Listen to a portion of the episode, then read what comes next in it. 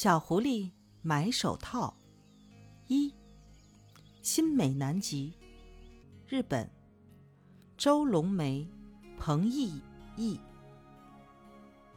寒冷的冬天，从北方来到了狐狸母子住的森林。一天早上，小狐狸刚要爬出洞去，忽然叫了一声，捂着眼睛，滚回了狐狸妈妈的身边。妈妈，什么东西扎到我眼睛里了？快给我拔出来呀！快点，快点！小狐狸说。狐狸妈妈吃了一惊，连忙小心地扒开小狐狸捂着眼睛的手，一看，什么也没有。狐狸妈妈跑出洞去，这才明白是怎么一回事。原来昨天晚上下了一场厚厚的雪。白白的雪，被明晃晃的阳光一照，反射出耀眼的光。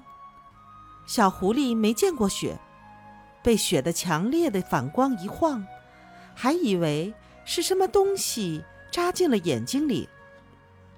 小狐狸跑出去玩了。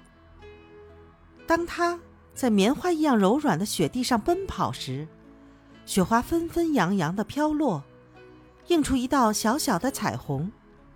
这时，身后突然响起一阵可怕的声音：“扑啦啦，哗！”粉末一样的细雪一下子朝小狐狸照了下来。